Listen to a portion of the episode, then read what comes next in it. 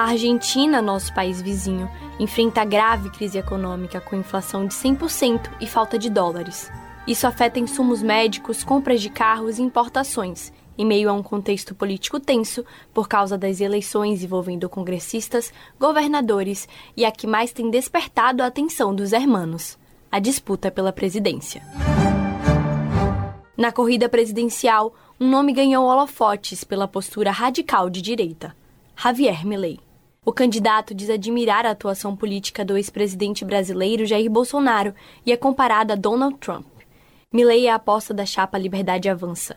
Ele propõe mudar o sistema monetário argentino, dolarizando o país e extinguindo o Banco Central. Javier Milei surpreendeu após ser o candidato mais votado nas eleições primárias, fase no sistema eleitoral argentino em que os pré-candidatos de cada partido são escolhidos para definir quem disputará as eleições gerais.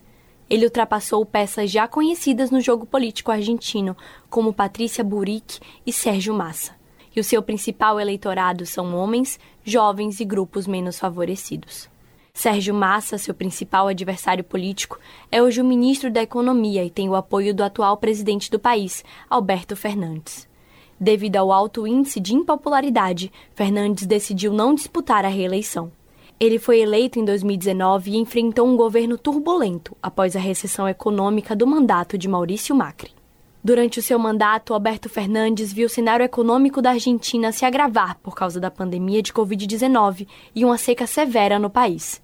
O jornalista e marqueteiro político João Santana disse à Rádio Metrópole que esta situação econômica favorece Javier Milei no cenário eleitoral. O país destroçado economicamente, eh, politicamente, uma revolta muito grande que lembra um pouco a grande crise de 2001, 2012, o que se vajam todas, quando parecia que o país estava de fato se destruindo e queria é, fazer uma grande revolução, uma reforma política muito profunda e de fato não aconteceu isso. Mas agora também nós estamos à beira disso. Inflação de tantos por cento, juros de 118%, desemprego altíssimo, etc. Então é um perigo. Sérgio Massa, nome do movimento político peronismo, ganhou forças nas últimas pesquisas, que apontam para a probabilidade de haver segundo turno na disputa presidencial. Analistas políticos avaliam que o fato de ser ministro da Economia prejudica o candidato Alberto Fernandes, já que a situação econômica vai de mal a pior. Massa tem dito que, se houver a estabilização do cenário econômico, ele vai melhorar a distribuição de renda e investimentos na educação pública. Para ele, uma grande saída para a Argentina é o foco na exportação agrícola e também de lítio, gás e produtos industriais do país.